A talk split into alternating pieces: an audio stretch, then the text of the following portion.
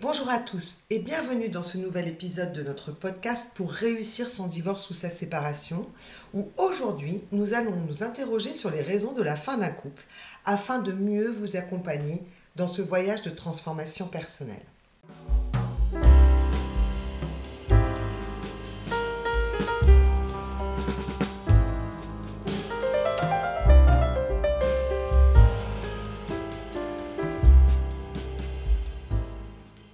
Je suis Sandrine Merci et je souhaite devenir ici votre voix inspirante, authentique et compatissante pour sortir des ennuis, de la douleur, reprendre le contrôle de votre vie et guérir de votre divorce ou de votre séparation. Si je vous disais que les raisons de la fin d'un couple étaient nourries par l'inconscient collectif, je vous choque? Et pourtant, le web, les réseaux sociaux et certains professionnels véhiculent tout un tas d'explications sur la fin du couple, qui ne sont en fait que des conséquences. Vous me direz, quel est l'intérêt d'être aussi précis? À quoi bon faire cette différence alors que la situation est telle qu'elle est? Cette différenciation est essentielle à votre compréhension de la situation et surtout à votre rétablissement. Le savoir vous permettra de moins cogiter, moins souffrir, de commencer plutôt votre voyage vers votre nouvelle vie et de prendre les bonnes décisions au bon moment. Enfin, faire cette distinction vous permettra de moins entacher votre confiance en vous et de rebondir plus rapidement. Personnellement, je n'y vois que des avantages. Et vous?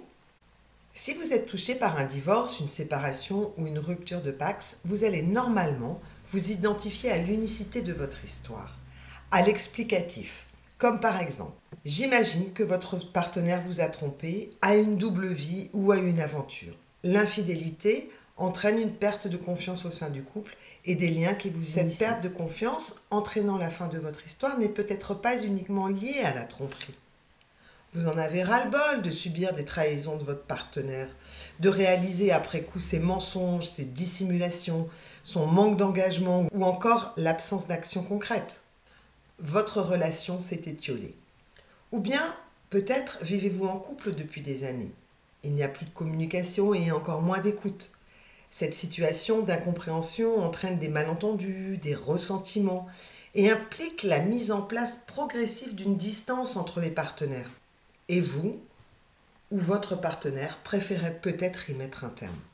Un autre exemple, votre relation est peut-être tombée dans une routine monotone. Il n'y a plus l'excitation initiale. L'un ou l'autre des partenaires a pu se sentir désintéressé, sous-stimulé ou délaissé et préfère passer à une autre relation ou à vivre seul. Parfois, c'est la situation financière qui précipite la rupture. Les problèmes financiers sont encore trop présents dans les raisons de la chute d'un couple. Par exemple, des conflits sur la gestion autour de l'argent, une estimation ou un ressenti de dépenses excessives, des dépenses liées à des addictions, l'accumulation de dettes ou enfin des difficultés économiques. Ces questions autour de l'argent causent du stress et des tensions considérables au sein du couple. Mais peut-être que pour vous, c'est la pression professionnelle que vous vivez ou que votre partenaire traverse qui est le point de départ de la séparation. Ces pressions liées au travail ou à la carrière prennent parfois le pas sur le temps et l'attention accordée à la relation. Elles causent un stress, impliquent une désorganisation familiale sur du moyen ou du long terme et enclenchent un déséquilibre. Parfois, le couple se délie par une absence d'intimité physique ou émotionnelle, entraînant un sentiment de déconnexion, de solitude, voire d'abandon. Est-ce que vous vous identifiez à cette situation? Mais j'ai aussi de nombreux autres exemples en tête où les problèmes familiaux, les désaccords ou les conflits avec la famille élargie. Vous savez, l'ultra-présence ou commandement de la belle-mère ou encore euh, les divergences éducatives sont des phénomènes déclencheurs de la séparation. Je pourrais également vous citer les problèmes de conflits trop fréquents qui s'intensifient avec le temps, parfois entraînant même une violence physique, psychologique ou morale grave. Si on écarte les situations de violence conjugale pour en rester juste à la non-gestion des désaccords conjugaux, enchaînant les disputes constantes, on laisse s'installer un environnement toxique dans lequel il n'est plus possible de vivre. On pourrait aussi évoquer les problèmes de santé mentale qui n'ont pas été traités, tels que la dépression, l'anxiété, les troubles psychologiques comme euh, les pervers narcissiques ou les manipulateurs, ou encore des problèmes de santé physique. La santé, quelle qu'elle soit, implique une pression considérable sur les partenaires et leurs relations. Donc vous voyez, je pourrais continuer longtemps à vous donner des exemples de situations. Mais ma volonté ici n'est pas d'être exhaustive. Peut-être que vous n'arrivez pas à vous retrouver dans les exemples que je viens de citer. Ou alors peut-être vous êtes-vous identifié dans plusieurs de ces phénomènes. Ce n'est pas si grave et vous allez vite comprendre pourquoi. Car en fait, tout à fait entre nous, quel est le point commun entre toutes ces situations? Autre que celui évident de la séparation. Spontanément, que pourriez-vous répondre? Vous trouvez? Le point commun est que les individus changent et évoluent au fil du temps, créant des écarts entre les partenaires, obligeant la séparation. Alors encore un tout petit peu de patience, je vous dis tout dans quelques minutes.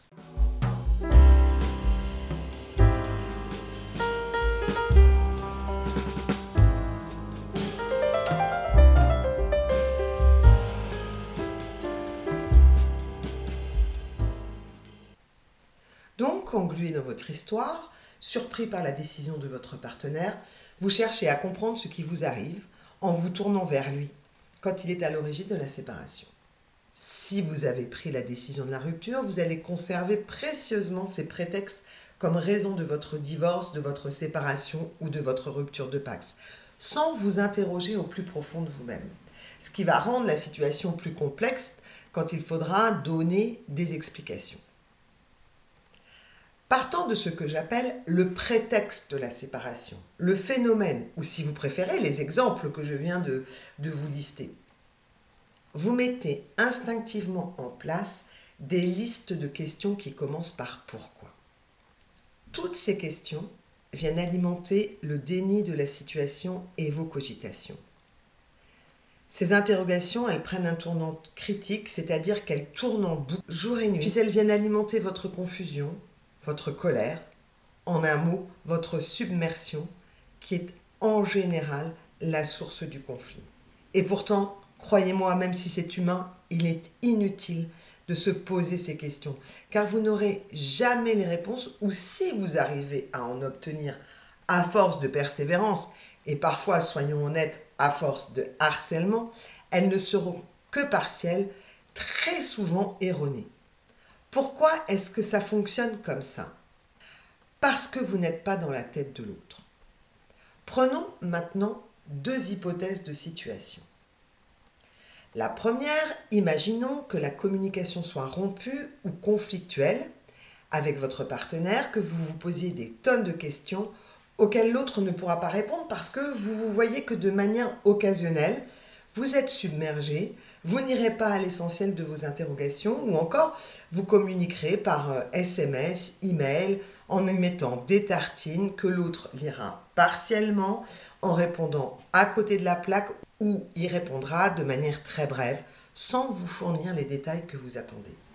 Vous allez donc être énervé, vous allez remettre une petite couche dans la non-communication, vous allez continuer à ruminer, vous allez continuer à vous énerver sans avoir la moindre réponse que vous attendiez à vos pourquoi. Je pourrais continuer longtemps sur ce point parce qu'il me correspond parfaitement. C'était tout à fait moi d'aller chercher tous les pourquoi qui alimentaient mes fausses croyances, pensant que je pourrais me remettre en cause, adopter de nouveaux comportements, plaire et ainsi remettre l'histoire sur les rails. Ça ne fonctionne pas. Partons maintenant de la deuxième hypothèse. Vous êtes à l'origine de la rupture et vous avez encore une communication. Je suis prête à parier que vous ne soyez pas en mesure de fournir des explications permettant à votre partenaire d'aller de l'avant, de, de l'aider dans son processus émotionnel, de répondre à ses questions. Parce que dans la majorité des cas, vous ignorez ce qui vous a amené à prendre une telle décision, de mettre fin à la relation. Vous connaissez le prétexte. Vous connaissez le facteur déclencheur. Et c'est tout. Oui, vous avez rencontré quelqu'un d'autre. Ok. Mais votre partenaire, il attend que vous lui expliquiez pourquoi. Il veut savoir pourquoi il n'est plus à la hauteur de votre relation. Vous aurez peut-être envie de lui fournir la première explication qui vous passe par la tête pour avoir la paix, pour ne plus subir un interrogatoire en règle ou crouler sous la longueur et l'ultra-fréquence des emails, des SMS, des WhatsApp, des messageries des réseaux sociaux et compagnie. Chercher à comprendre ne sert donc à rien. C'est même contre-productif. Et si on doit parler de cause, de raison de la fin du couple, c'est bien celle de votre désespoir et de l'alimentation des conflits qui en découlent. Maintenant, vous allez me dire, tout le monde agit comme ça. Les médias surfent sur cette douleur en gros titres des magazines. Il n'y a pas une semaine où je ne reçois pas un article web sur le sujet. Et ils sont encore trop nombreux à expliquer, comme de nombreux professionnels encore, la théorie des années 1970-1980 pour vous apporter l'explication du deuil selon Elisabeth Kobler-Ross et ses cinq étapes. Ce n'est pas entièrement faux, mais si vous me permettez une pointe de taquinerie, ce n'est pas entièrement vrai non plus.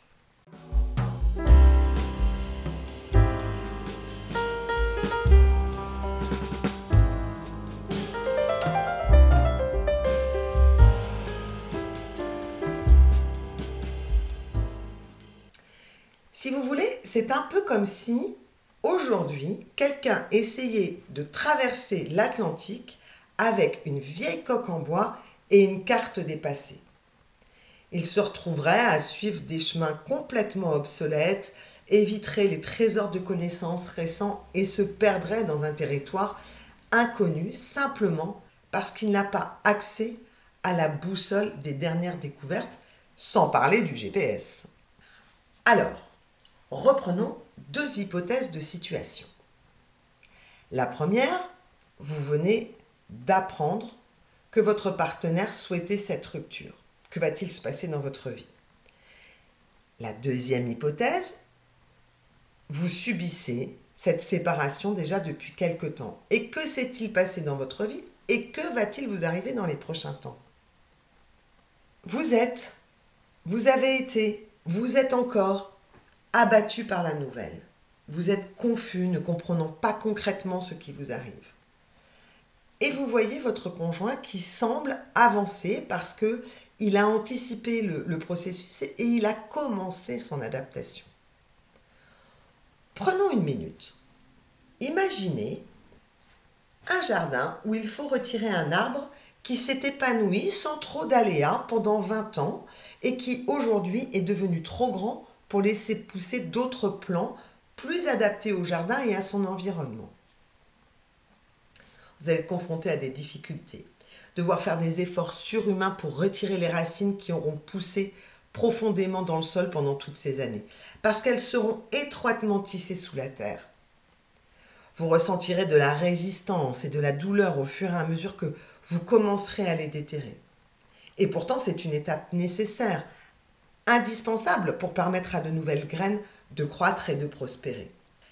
C'est exactement ce qui est en train de se passer dans votre vie. Le jardin doit changer de configuration sans que vous vous en soyez rendu compte, sans que vous l'ayez imaginé ou programmé. Mais un jour, ça devient indispensable. Il n'y a pas de raison, il n'y a pas de prétexte. C'est le cours de la vie de votre jardin qui vous l'impose.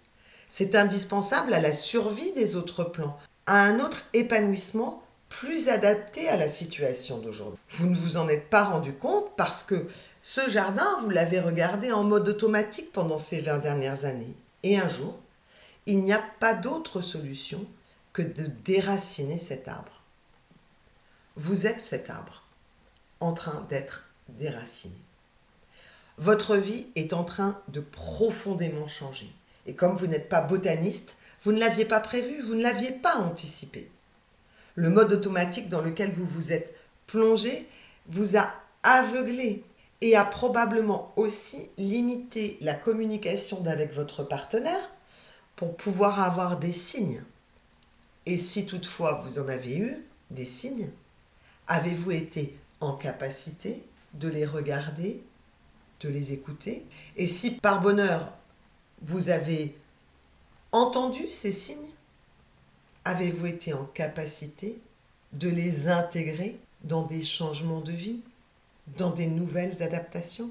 Donc, pour reprendre cette métaphore du botanisme, la vie s'est chargée de mettre sur votre chemin un phénomène.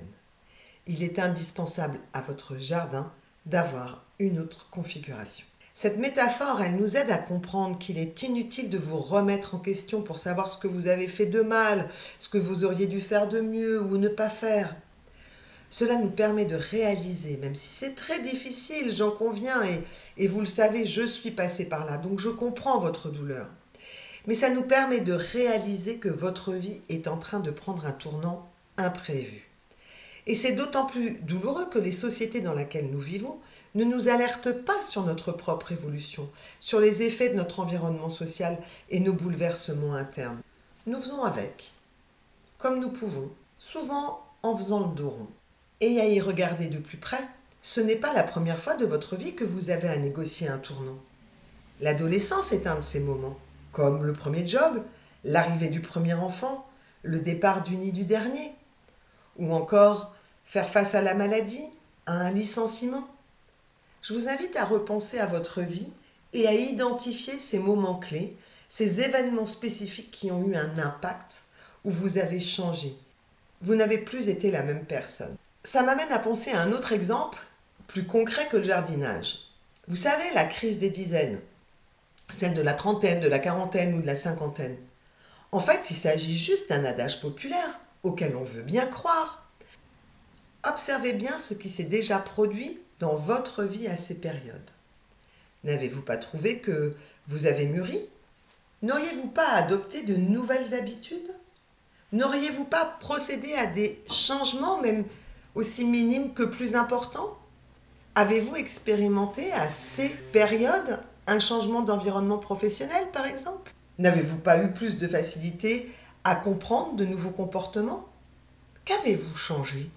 Ces périodes, comme un divorce, comme une séparation, sont des tournants de vie pour lesquels vous n'êtes pas responsable. Alors, pourquoi êtes-vous planté là dans cette période de trouble, de douleur, d'incompréhension de l'autre et de vous-même? Parce que vous devez renoncer à la vie que vous avez eue ces dernières années et retrouver votre identité. Vous n'êtes pas la raison de la fin de votre L'un des partenaires, parfois les deux, transitent et doivent se réinventer. J'ouvre une, une parenthèse d'une troisième hypothèse pour ceux qui ont pris la décision de mettre fin à leur couple. Ne pas s'intéresser à ce processus et voguer vers sa nouvelle vie que l'on croit être la sienne est souvent la cause des échecs des deuxièmes relations à l'issue de la rupture. Ou encore de ne pas avoir une vie personnelle, professionnelle, sociale épanouissante, parce que les options identitaires qui s'imposaient à ce moment de votre vie n'ont pas été envisagées. Vous vous laissez porter par le cours, le chemin de la vie, sans en prendre les commandes. Je ferme ma parenthèse de cette troisième hypothèse.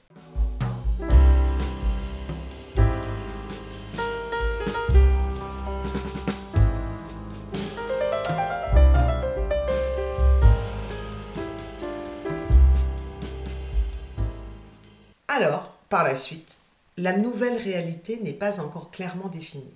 Et c'est bien normal. Vous êtes perdu, vous êtes désorienté, confus, vous êtes peut-être vide, et certainement dans le vide. Vous êtes dépourvu de repères, les vieilles habitudes ne sont plus. Les repères familiaux ont disparu. Les conséquences du divorce en termes de finances, de logement, de localisation, de quartier, de réseaux sociaux humains vous déstabilise. Je pourrais comparer ce passage au pilier d'un pont qui aurait été retiré. L'ancien pont, qui reliait autrefois deux personnes, a été détruit, mais le nouveau pont n'a pas encore été construit. C'est comme si vous vous teniez au bord du précipice, regardant en bas dans l'inconnu, en vous demandant comment vous allez bien pouvoir maintenant traverser. Vous devez dire au revoir à l'ancienne relation, sans avoir d'autres options pour passer d'une rive à l'autre. Et puis vous ne voulez pas non plus tomber dans le vide. Vous luttez de toute votre force contre la désorientation. Vous empruntez un mauvais chemin de remise en question. Vous cherchez des pistes. Certains essaieront de construire un nouveau pont très vite. D'autres tâtonneront à chercher des matériaux plus solides pour la reconstruction. Consciemment ou inconsciemment, vous partez du principe que la nature a horreur du vide et vous cherchez à la remplir en confiant les rênes à votre avocat ou en changeant une fois, deux fois, plusieurs fois d'avocat parce que le précédent ne vous comprenait pas suffisamment, en impliquant vos enfants, en pariant sur une nouvelle relation, en adoptant de nouveaux comportements addictifs, le shopping, le sport, l'ultra-présence professionnelle, l'alcool, la drogue, que sais-je encore. En fait, à ce moment bien précis de votre histoire, vous devez vous concentrer sur vous pour envisager ce nouveau chemin qui vous mènera vers un avenir qui vous correspond davantage. Explorer vos propres options vous permettront de créer une nouvelle vision, une nouvelle réalité pour votre vie post-divorce. Explorez aussi des actions qui seront plus en accord avec qui vous êtes devenu après cette transition difficile. Je dis souvent qu'un divorce, une séparation ou une rupture de Pax est un cadeau mal enveloppé de la vie.